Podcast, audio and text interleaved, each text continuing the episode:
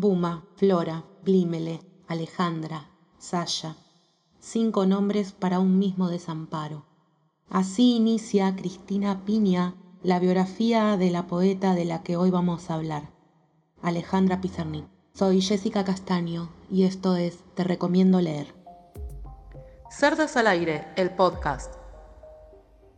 Alejandra Pizarnik nació en 1936 en la localidad bonaerense de Avellaneda y se crió dentro de una familia de inmigrantes. Eran de origen ruso y de religión judía, cuestiones que marcaron su infancia y su vida adulta. A diferencia de su hermana mayor, Miriam, con la que siempre la compararon, Alejandra vestía de forma poco femenina. Era desalineada, puteadora, mal hablada. No le interesaba encajar en el deber ser de una joven de su época. Le interesaba, sin embargo, la filosofía, eh, el existencialismo, la psicología. Tenía problemas de acné, eh, estaba afectada su habla por una disfluencia, era tartamuda, y luchaba continuamente por bajar de peso, razón por la cual, aún siendo adolescente, comenzó a tomar pastillas para adelgazar, que en esa época contenían anfetaminas y eran de venta libre. En estos años ya se va evidenciando su pasión por la literatura, tanto en las lecturas como en la escritura. Después de un inacabado paso por la facultad, comenzó filosofía, se pasó a periodismo, después estudió letras. Abandonó los estudios formales y se dedicó a escribir. Es imposible hablar de la vida de Alejandra sin hablar de su poesía, dice Iván Bordelos, una de sus biógrafas. Ella agrega que su poesía, la poesía de Alejandra, es engañadoramente simple, pero que requiere de una lectura lenta para ser abarcada.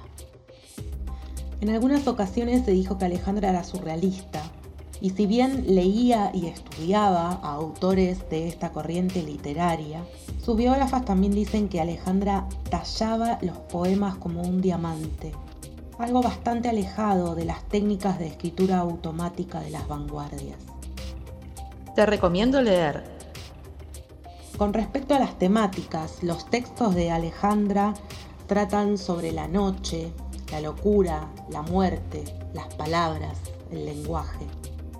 Eh, su poesía está cargada de imágenes impecables, elaboraba metáforas muy profundas que hasta hoy en día al leerlas nos dejan sin aire. A menudo hace referencia al exterior y al interior, al mundo visto desde sus ojos como si ella estuviese en otro lugar. Alejandra estaba en otro lugar. Entre 1960 y 1964 viajó y vivió en París, trabajó como traductora, participó en revistas literarias, estudió a varios autores clásicos y contemporáneos. Estando allí entabló amistad con muchos poetas y escritores, entre ellos Octavio Paz y Julio Cortázar. Tuvo romances con varones y mujeres, sin embargo no fue públicamente bisexual, cosas de la época y de las presiones sociales. De todas formas, sabemos que Silvina Ocampo fue uno de esos amores. En una carta que le hace llegar Alejandra a Silvina, le dice, Silvín, mi vida en el sentido literal. Le escribí a Adolfito para que nuestra amistad no se duerma. Me atreví a rogarle que te bese, poco, cinco o seis veces, de mi parte, y creo que se dio cuenta de que te amo sin fondo. A él lo amo, pero es distinto, vos sabés, ¿no? Lo admiro y es tan dulce y aristocrático y simple, pero no es vos. Te dejo. Me muero de fiebre y tengo frío. Quisiera que estuvieras desnuda a mi lado, leyendo tus poemas en voz viva. Es imposible resumir su vida y obra en esta columna. Podría hablar una hora sobre Alejandra, pero no les voy a hacer eso. Lo mejor que puedo hacer es recomendar que lean, que la lean a Alejandra. Se editaron sus poesías completas, su prosa completa, sus diarios, sus cartas, hay biografías. Les recomiendo empezar por Árbol de Diana, que está compuesto por 38 poemas cortos y tiene el prólogo de, hecho por Octavio Paz, dato no menor. Mi poema preferido es de otro libro, del libro Las aventuras perdidas, que se editó en 1958. El poema se llama El despertar, pero es muy largo, lo cuento como dato para que sepan que ese es mi, mi poema preferido y que tengo tatuado un verso de ese poema. Les voy a leer otro. Este está en sus obras reunidas, pero no fue editado previamente. Cuidado con las palabras, dijo. Tienen filo. Te cortarán la lengua. Cuidado, te hundirán en la cárcel. Cuidado, no despertar a las palabras. Acuéstate en las arenas negras y que el mar te entierre y que los cuervos se suiciden en tus ojos cerrados. Cuídate, no tientes a los ángeles de las vocales, no atraigas frases, poemas, versos. No tienes nada que decir, nada que defender. Sueña, sueña que no estás aquí, que ya te has ido, que todo ha terminado.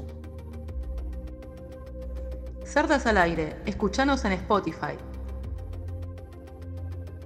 el 25 de septiembre de 1972, a los 36 años, se suicidó tomando 50 pastillas de seconal, un fin de semana en el que había salido con permiso del hospital psiquiátrico en el que estaba internada por sus episodios depresivos.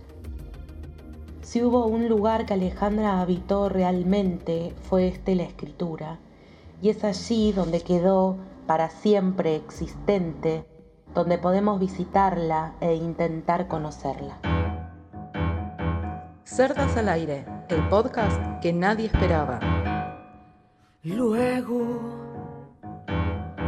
cuando se mueran, yo bailaré perdida en la luz del vino. amante de medianoche.